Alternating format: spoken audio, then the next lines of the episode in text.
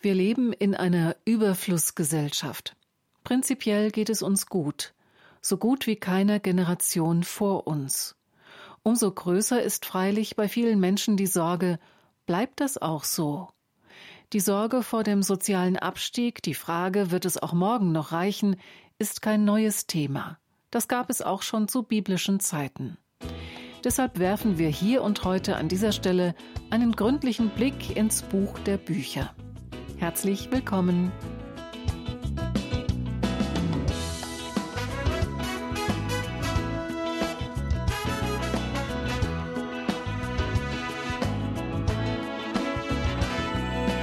Alles, was wir brauchen, alles ist in dir. Alles, was wir suchen, liegt in dir verborgen, Herr.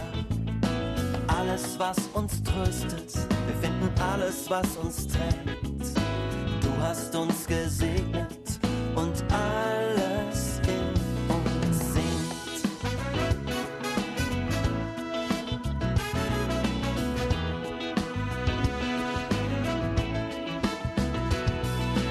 Alles, was wir brauchen, alles ist in dir. Alles, was wir suchen, liegt in dir verborgen. Was uns tröstet. Wir finden alles, was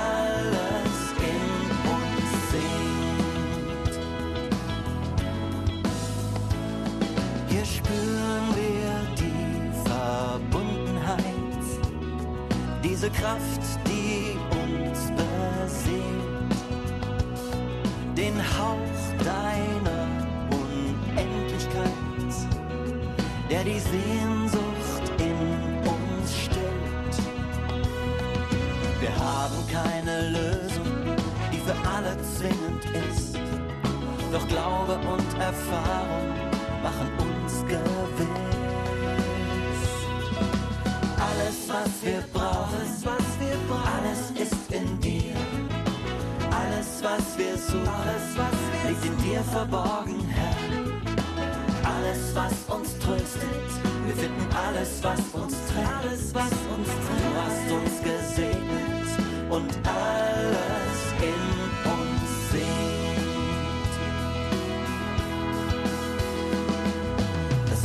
bleibt vergänglich, so flüchtig wie der Wind. Doch ewig ist die Gnade, unsere Seele singt. Alles, was wir brauchen alles ist in dir. Alles, was wir suchen, liegt in dir verborgen, Herr. Alles, was uns tröstet, wir finden alles, was uns trägt. Du hast uns gesegnet und alles in uns. Alles, was wir brauchen, alles ist in dir. Alles, was wir suchen, liegt in dir verborgen, Herr alles, was uns tröstet. Wir finden alles, was uns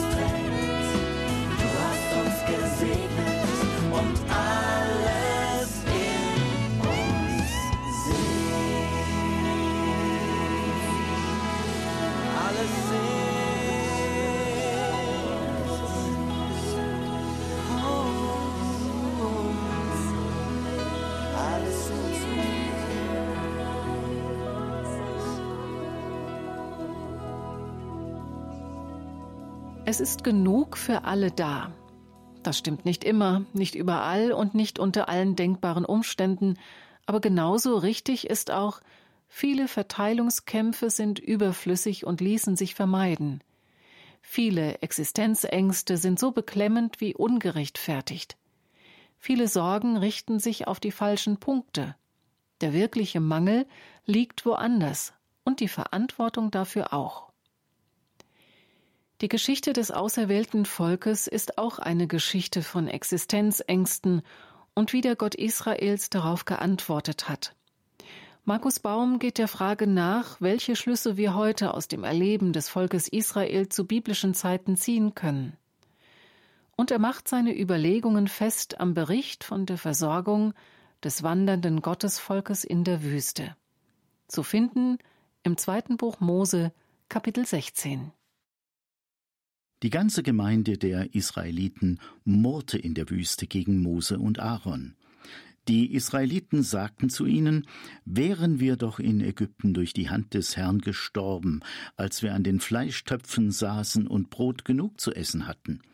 Ihr habt uns nur deshalb in diese Wüste geführt, um alle, die hier versammelt sind, an Hunger sterben zu lassen. Der Herr sprach zu Mose, ich habe das Murren der Israeliten gehört. Sag ihnen, am Abend werdet ihr Fleisch zu essen haben, am Morgen werdet ihr satt sein von Brot, und ihr werdet erkennen, dass ich der Herr euer Gott bin. Am Abend kamen die Wachteln und bedeckten das Lager. Am Morgen lag eine Schicht von Tau rings um das Lager.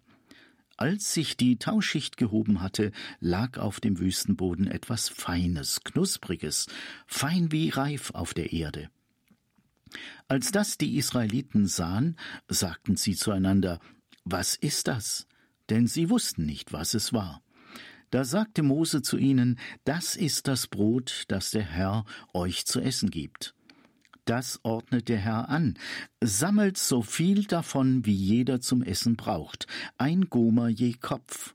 Jeder darf so viel Gomer holen, wie Personen im Zelt sind. Die Israeliten taten es und sammelten ein, der eine viel, der andere wenig. Als sie die Gomer zählten, hatte keiner, der viel gesammelt hatte, zu viel, und keiner, der wenig gesammelt hatte, zu wenig. Jeder hatte so viel gesammelt, wie er zum Essen brauchte. Die Israeliten aßen vierzig Jahre lang Manna, bis sie in bewohntes Land kamen. Sie aßen Manna, bis sie die Grenze von Kanaan erreichten. Es ist genug für alle da. Genug für ein ganzes Volk in der Wüste vor 3200 Jahren. Aber das allein würde uns ja wenig nützen. Für uns heute ist spannend, gibt es auch genug für uns? Das wäre dann auch mein erster Punkt. Gibt es genug für uns? Ganz egoistisch gefragt. Die Frage und die Fragerichtung ist gar nicht so verkehrt. Einmal angenommen, die Antwort wäre Nein, dann könnte uns der Rest der Welt egal sein, dann müssten wir alle unsere Kraft und Energie in die eigene Existenzsicherung pumpen, müssten wie die sprichwörtlichen Kulis sieben Tage die Woche rackern, nur damit wir überhaupt über die Runden kommen. Immer in Panik, dass es doch nicht reicht. Und wir hätten überhaupt keinen Sinn mehr frei für das, was jenseits unserer Wohnungstüren, jenseits unseres Horizontes passiert. Was mich persönlich betrifft, ich bin wahrlich kein Großverdiener, aber auch kein Hungerleider. Und doch habe ich mich in den vergangenen Jahren immer wieder dabei erwischt, dass ich in die gedankliche Falle getappt bin. Es reicht nicht. Es ist vielleicht im Prinzip genug für alle da. Aber meine Familie und ich, wir bekommen zu wenig davon ab. Ich muss rödeln und schuften, auch in der Freizeit, damit wir nicht völlig abgehängt werden vom gesellschaftlichen Leben damit die Kinder nicht in Lumpen herumlaufen müssen und nicht nur trockenes Brot auf den Tisch kommt, damit wir auch mal Luft schnappen und ein paar Tage in Urlaub fahren können. Sie ahnen vielleicht schon, das ist völlig übertrieben. So schlimm kann es um die Familie Baum nicht wirklich gestanden sein. Und es ist völlig richtig. Wir standen wirklich nie in der Gefahr zu verhungern. Wir haben kein Manna im Garten gefunden. Es sind uns keine Wachteln vor die Füße geplumpst zur Deckung des Eiweißbedarfs. Aber wir haben andere Versorgungswunder erlebt, sodass bis jetzt immer genug zum Leben da war. Es kann sein, dass ich mich irre, aber wenn ich meine Erfahrungen und Gefühle als Familienvater hochrechne, dann habe ich den Eindruck, es gibt eine gehörige Kluft zwischen dem gefühlten Bedarf und der Sorge, ob es denn reicht, ob es denn gut gehen kann, und den tatsächlichen Verhältnissen. Tatsächlich ist es so, wir leben in einem der reichsten Länder der Erde. Wir haben eine funktionierende Wirtschaft. Die Lebensmittelpreise in Deutschland sind im Verhältnis so niedrig wie fast nirgends sonst auf der Welt. Bei den allermeisten Menschen in unserem Land ist der Kühlschrank und der Vorratsschrank gut bestückt. Die Biomärkte machen gute Geschäfte mit hochpreisigen Lebensmitteln, weil vielen die gesunde Ernährung nicht nur wichtig ist, sondern auch, weil sie es sich leisten können. Tatsache ist, in Deutschland muss buchstäblich niemand verhungern. Es ist auch eine Tatsache, dass es die Tafeln gibt und dass viele Menschen Containern gehen müssen oder sich ein oder zweimal pro Woche eine warme Mahlzeit in Suppenküchen abholen. Aber das ist kein Naturgesetz. Das ist eine Frage nach der gerechten Verteilung der Güter und des Reichtums einer Nation. Nicht umsonst gibt es seit Jahrzehnten die Idee vom bedingungslosen Grundeinkommen. Die Volkswirte haben längst durchgerechnet, es wäre möglich, es würde unser Land nicht überfordern.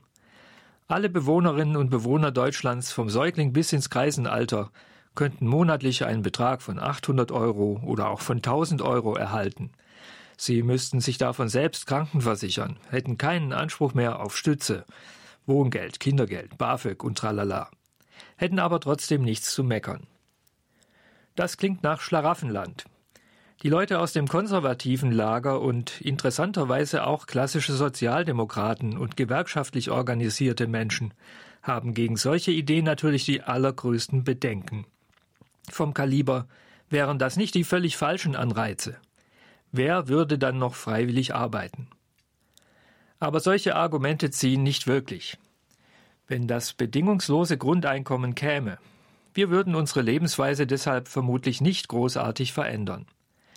Die Deutschen wären weiterhin ein fleißiges Volk und darauf bedacht, den Wohlstand zu mehren. Wir würden nur Millionen Menschen demütigende Bittgänge zu den Behörden ersparen.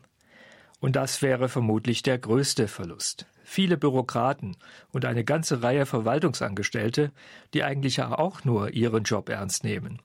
Die hätten plötzlich nichts mehr zu tun. Man könnte es aber auch positiv ausdrücken. Viele Menschen in den öffentlichen Verwaltungen hätten den Kopf und die Hände frei für andere dringende Aufgaben. Genug gesponnen.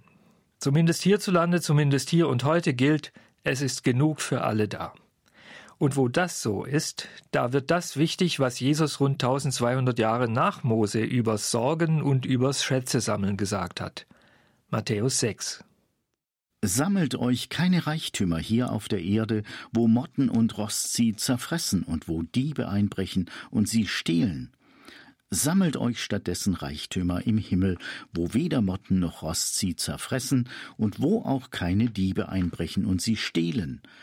Denn wo dein Reichtum ist, da wird auch dein Herz sein. Ihr könnt nicht Gott dienen und zugleich dem Mammon. Deshalb sage ich euch, macht euch keine Sorgen um das, was ihr an Essen und Trinken zum Leben und an Kleidung für euren Körper braucht. Denn um diese Dinge geht es den Heiden, die Gott nicht kennen. Euer Vater im Himmel aber weiß, dass ihr das alles braucht. Das ist ein Wort für die wirtschaftlich guten Zeiten, für Menschen in einer wohlhabenden oder jedenfalls nicht armen Gesellschaft. Den Menschen in Galiläa vor 2000 Jahren ging es im Schnitt offensichtlich nicht wirklich schlecht. Okay, sie waren tributpflichtig. Rom hat schon einiges herausgesogen aus dem Land. Aber die Römer waren schon so schlau, dass sie es nicht zu Hungerrevolten haben kommen lassen. Die Menschen im Heiligen Land waren unfrei, das ist schlimm genug. Aber zumindest waren sie satt. Sie hatten zumindest Brot und Spiele, wenn auch sonst nicht viel. Die Frage ist aber, und das wäre der zweite Punkt, wie ist das mit den Wüstenzeiten?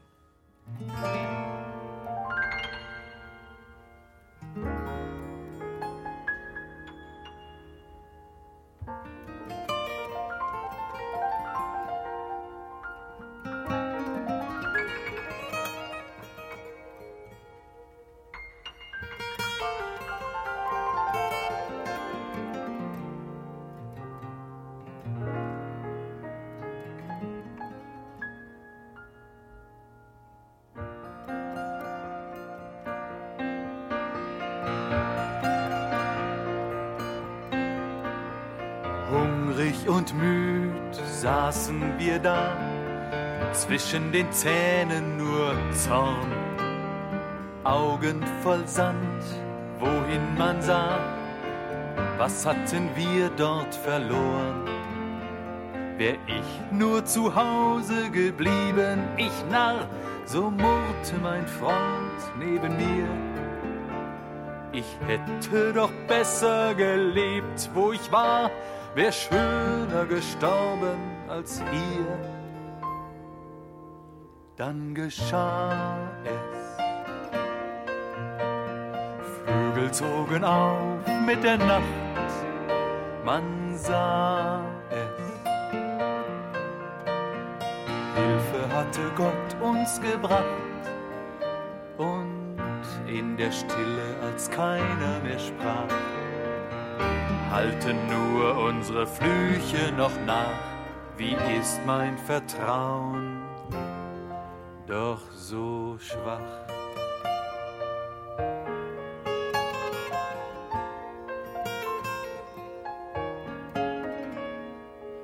Hitze am Tag, Frost in der Nacht, Füße und Kreuz wurden schwer. Wer hatte uns dorthin gebracht? Wer führte uns hin und her? Ihr Leute kehrt um, rief einer von hinten, die mageren Fäuste geballt. Ihr rennt ins Verderben, lasst uns hier verschwinden, man wird in der Wüste nicht alt. Dann geschah es. Vögel zogen auf mit der Nacht, man sah es. Hilfe hatte Gott uns gebracht und in der Stille, als keiner mehr sprach, halten nur unsere Flüche noch nach. Wie ist mein Vertrauen doch so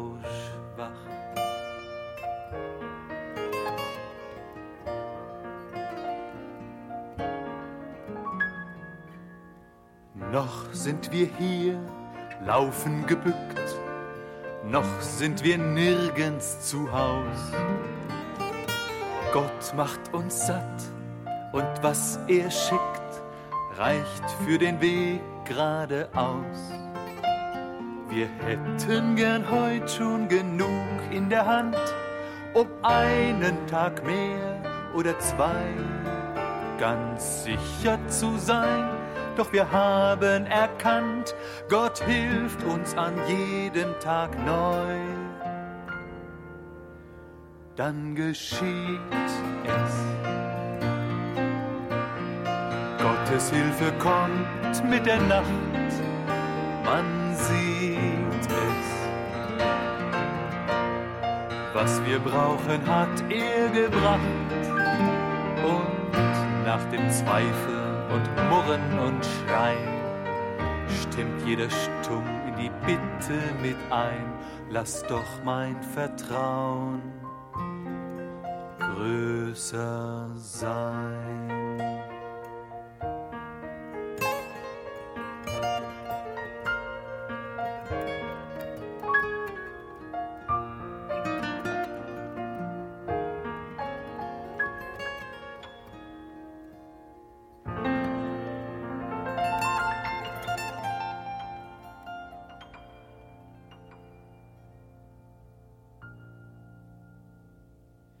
Was Jesus in der Bergpredigt übers Sorgen und übers Schätze-Sammeln gesagt hat, was wir vorhin aus dem Matthäusevangelium Kapitel 6 gehört haben, das ist ein Wort für die wirtschaftlich guten Zeiten.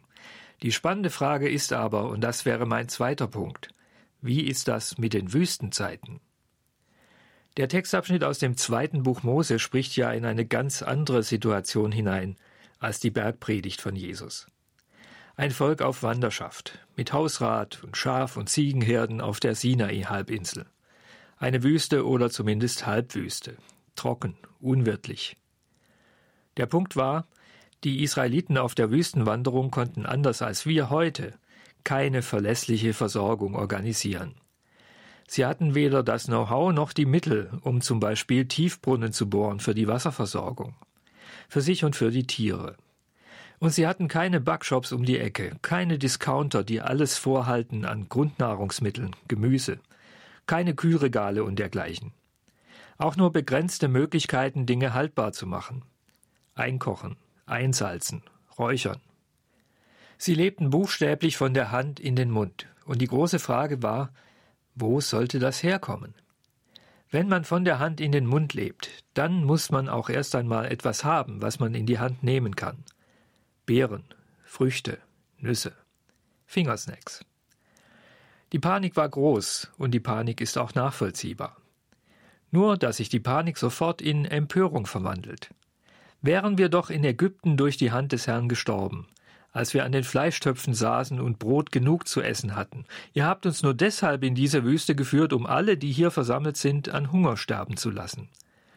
Das geht auf den ersten Blick gegen Mose und Aaron. Aber auf den zweiten Blick geht es natürlich gegen Gott. Denn Mose und Aaron haben sich ja immer auf Gott berufen. Und Gott hat es auch genau so verstanden. Originalton Gott. Ich habe das Murren der Israeliten gehört. Auf den dritten Blick geht es hier also gar nicht um die Versorgungsfrage, sondern um Vertrauen. Um die Frage, ist der Gott der Väter, der Gott Abrahams, Isaaks und Jakobs so vertrauenswürdig und so mächtig, dass man sich ihm ganz und gar ausliefern kann, dass man ihm selbst dieses gewaltige Speisungsprogramm zutraut, in dieser trostlosen Umgebung. Eiweiß, Kohlenhydrate, Fett und Wasser für ein paar zigtausend oder gar hunderttausend Menschen – nicht nur einmal, sondern täglich, über Monate und Jahre. Das haben viele Israeliten offenbar als Zumutung empfunden. Und das ist es auch. Gott mutet seinen Leuten manchmal ganz schön was zu. Aber ein großer und mächtiger Gott, der darf das. Und nur ein großer und mächtiger Gott kann das auch. Ein kleiner Gott mit beschränkter Macht hätte ja den Namen Gott gar nicht verdient und würde sich das auch nicht trauen, den Menschen derart weitreichende Vorschriften zu machen. Wir können es auch so herum betrachten.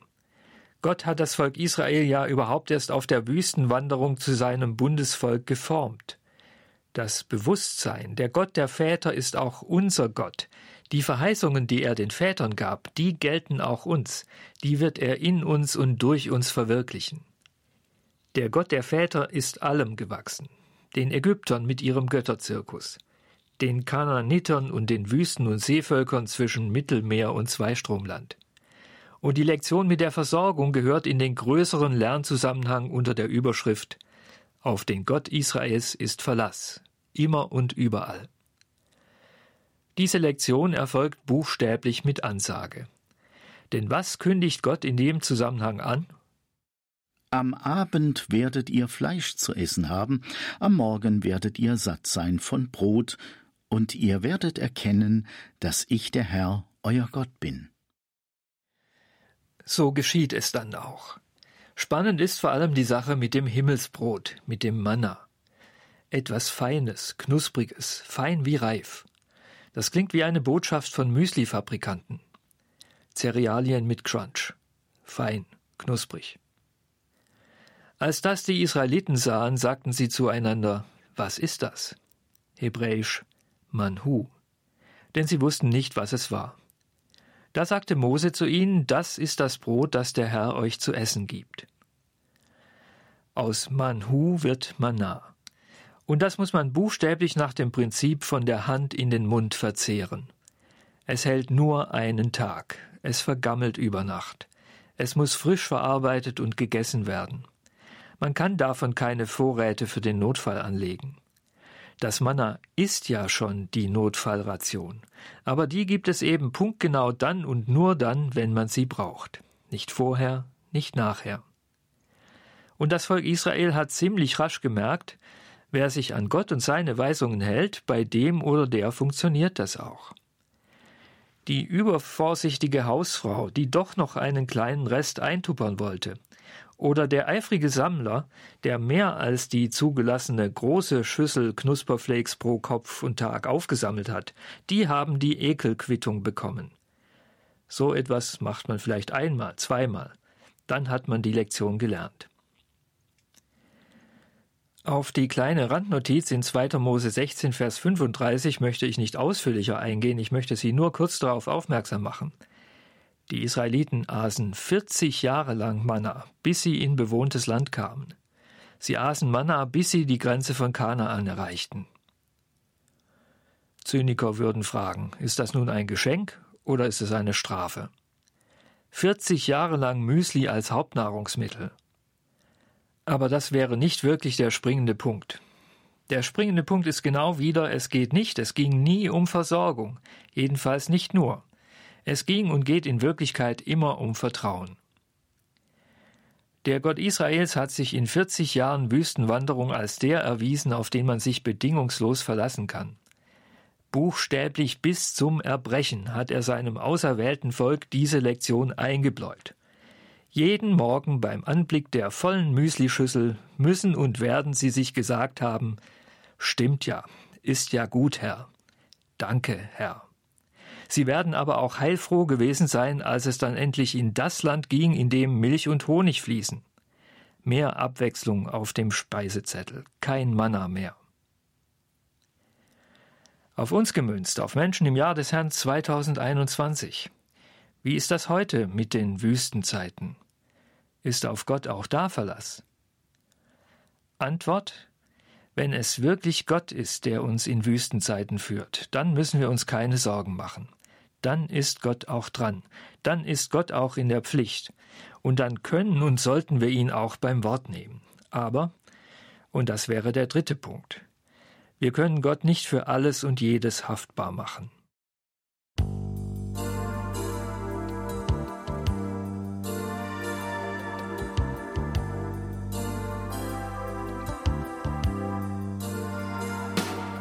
Ich dachte, mein Empfinden wollen, was mich bewegt, sei ganz allein von meinen Überzeugungen geprägt. Ich glaubte mich zu kennen und mein Wesen zu verstehen. Doch tief in mir beginn ich oft ganz anderes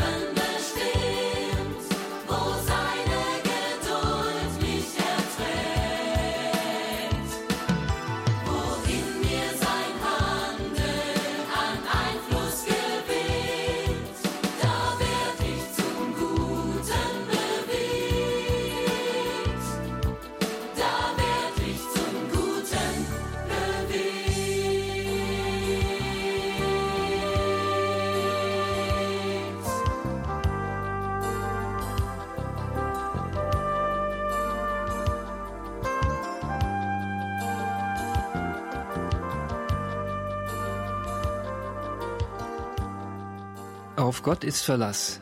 Aber das heißt nicht, dass wir Gott für alles und jedes haftbar machen können. Wir selbst sind schon auch noch gefragt. In den vergangenen Jahren seit 2014 wurde und wird fast unablässig erinnert an die Urkatastrophe des 20. Jahrhunderts, an den Weltkrieg, der 1914 ausgebrochen ist und mit der Kapitulation im November 1918 und mit der Revolution noch nicht zu Ende war. Und schon gar nicht war die Katastrophe damit bewältigt. Von diesem Krieg ist im kollektiven Bewusstsein der Deutschen zumindest eines ganz bitter in Erinnerung, auch nach mehr als 100 Jahren noch. Der sogenannte Steckrübenwinter 1916-17. Damals sind in Deutschland etwa 700.000 Menschen buchstäblich verhungert. Die Rationen waren auf 1000 Kalorien pro Tag beschränkt. Das hält man nicht lange durch. Kriegskinder, die zwischen 1916 und 1918 geboren worden sind, die hatten oft noch Jahre später Nachholbedarf, waren körperlich und manche auch geistig unterentwickelt. Die Mangelversorgung damals war natürlich nicht Gott gewollt, sondern menschengemacht. Einerseits die alliierte Seeblockade, andererseits die völlige Ausrichtung der Kriegswirtschaft auf den Nachschub für die Front. Die Versorgung der Heimat dagegen war völlig unterbelichtet. Walter Rathenau hat an verantwortlicher Stelle vergeblich gefordert, die Ernährung der Bevölkerung mit gleichem Nachdruck sicherzustellen wie die Versorgung der Frontsoldaten. Die Menschen, die damals im Vater unser gebetet haben, unser tägliches Brot gib uns heute, für die musste sich Gott schon enorm viel einfallen lassen, wie er ihnen das tägliche Brot zukommen lässt. Und fraglos sind auch viele Christen unter den Hungeropfern des Weltkrieges gewesen. Da können wir nicht mit fünf Generationen Abstand behaupten, Gott hat versagt. Gott hatte in dieser Zeit des Unheils, in dieser Zeit des Gerichts und der triumphierenden Todesmächte wahrlich alle Hände voll zu tun, um das von Menschen verursachte Elend zu mildern, um zu retten und zu bewahren und zu trösten, um den Sterbenden in den Schützengräben und den Verhungernden, die auf ihn vertraut haben, in den letzten Lebensmomenten die Hand zu halten, wenn es schon sonst keiner getan hat und sie dann auf der anderen Seite in die Arme zu schließen. Gott war auch da vertrauenswürdig, im Unterschied zu den allermeisten menschlichen Instanzen. Wir können Gott nicht für die Hungertoten des Weltkrieges verantwortlich machen. Wir können ihn auch nicht für die vielen Millionen Kriegsopfer verantwortlich machen.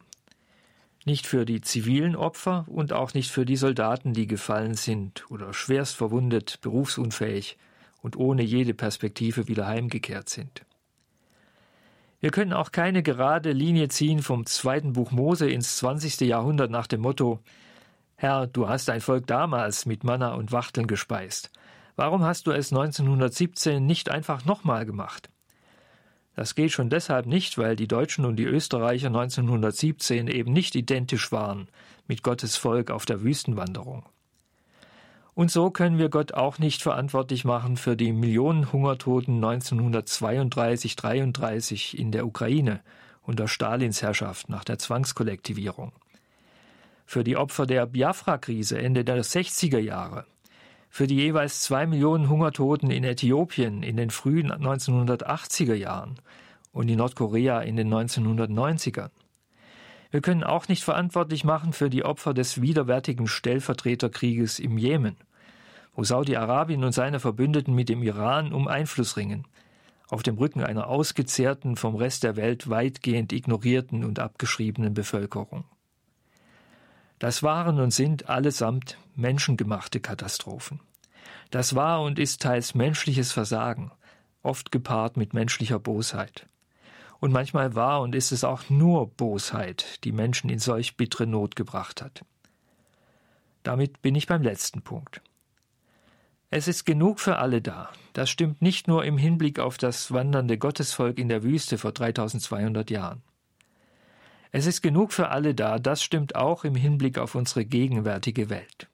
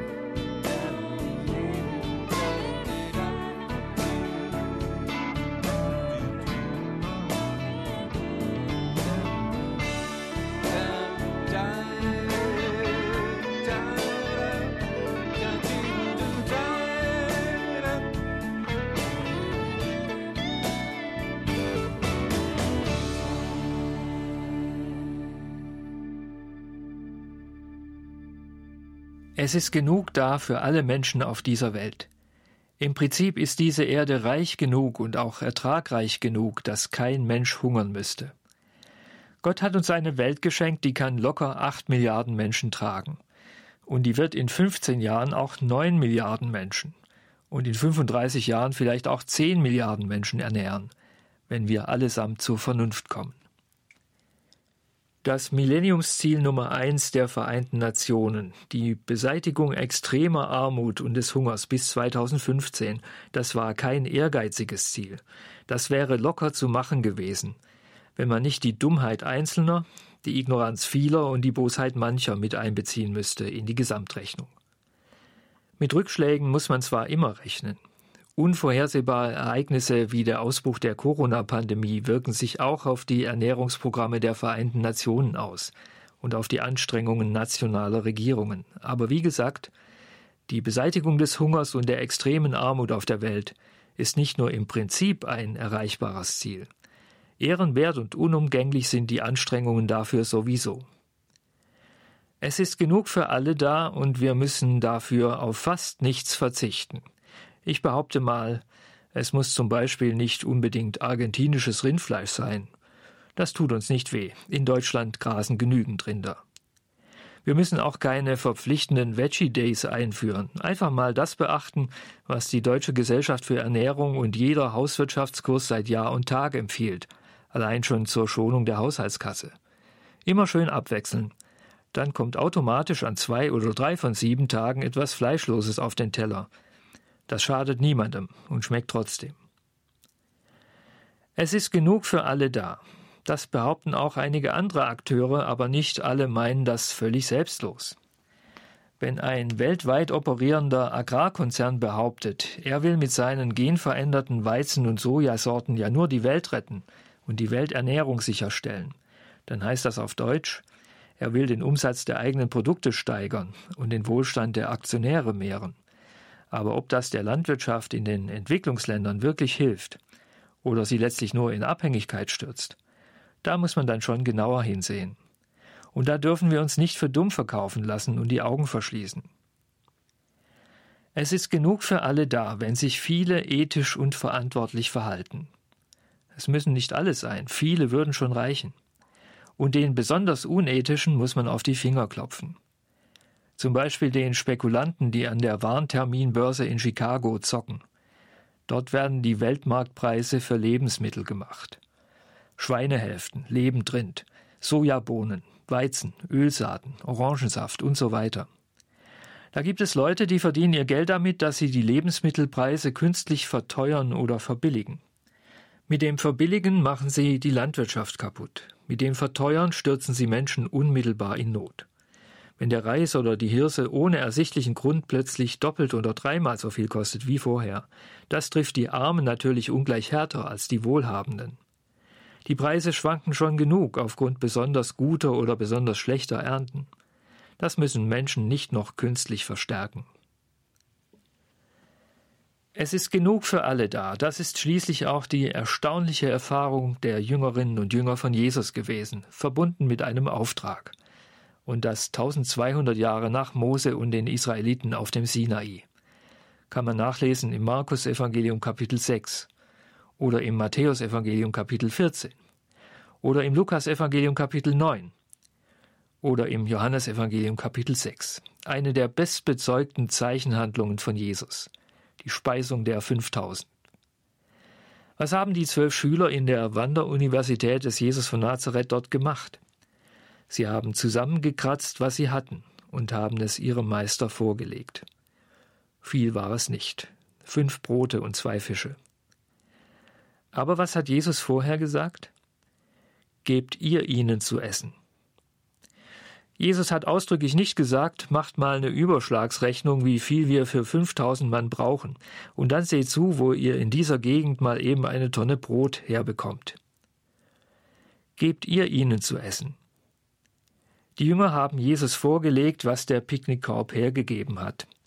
Und nicht sie mussten etwas daraus machen, er hat etwas daraus gemacht. Die Jünger hatten dann schon noch zu schleppen und zu schuften, bis sie alle satt waren und erst recht das Aufräumen hinterher. Aber das ist doch entlastend. Nicht Sie mussten die Welt retten. Nicht Sie mussten Wunder vollbringen. Und wir müssen es heute auch nicht. Es ist genug für alle da. Wo wir Einfluss darauf nehmen können, dass das Vorhandene gerecht oder jedenfalls gerechter verteilt wird, da sollten wir das tun. Durch politisches Engagement, durch Einsatz in Betriebsräten oder im persönlichen Umfeld oder in Vereinen. Und wo wir sehen, dass Menschen unverschuldet in Not geraten sind, auch da ist die Sache klar. Da gilt es zu helfen im Rahmen dessen, was uns möglich ist. Abzugeben von dem, was wir über unseren Bedarf hinaus haben. Aber da, wo das Elend der Welt in unsere Wohnzimmer brandet, durch die modernen Medien, wo wir uns völlig zu Recht hilflos und ohnmächtig fühlen, da ist Gott an der Reihe. Da können wir uns an ihn wenden. Er kann aus unserem wenig viel machen. An ihm wird es nicht scheitern.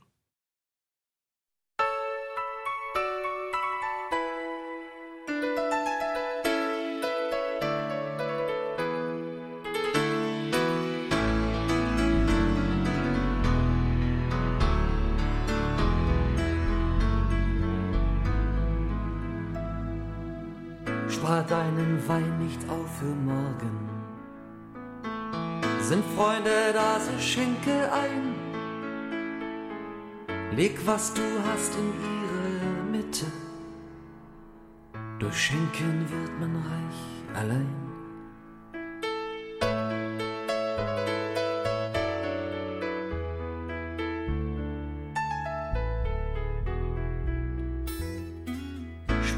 Mit deinen guten Worten. Wo man was tut, schweigt, schweige nicht. Und wo nur leeres Stroh gedroschen, da hat dein gutes Wort Gewicht.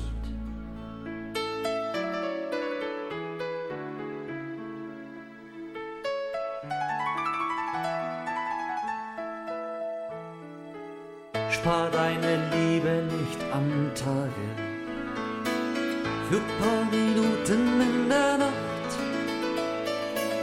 Hol sie aus ihrer dunklen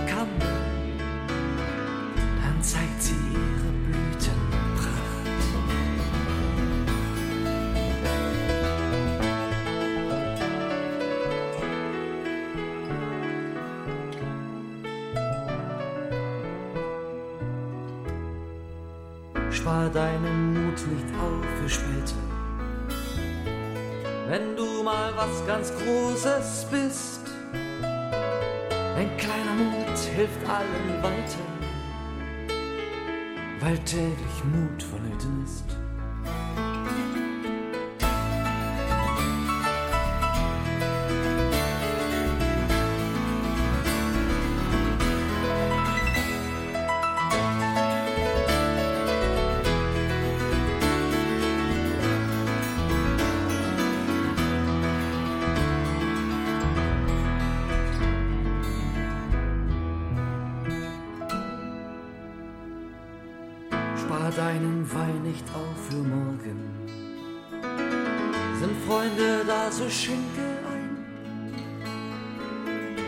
Was du hast, in ihre Mitte. Durch Schenken wird man reich allein.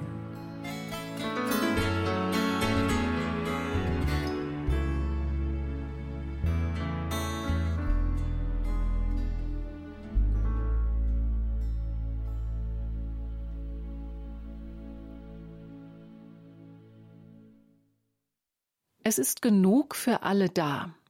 Markus Baums Bibelarbeit, ausgehend vom zweiten Buch Mose, Kapitel 16, steht ab sofort in der Audiothek von ERF Plus zum Nachhören und zum Download zur Verfügung.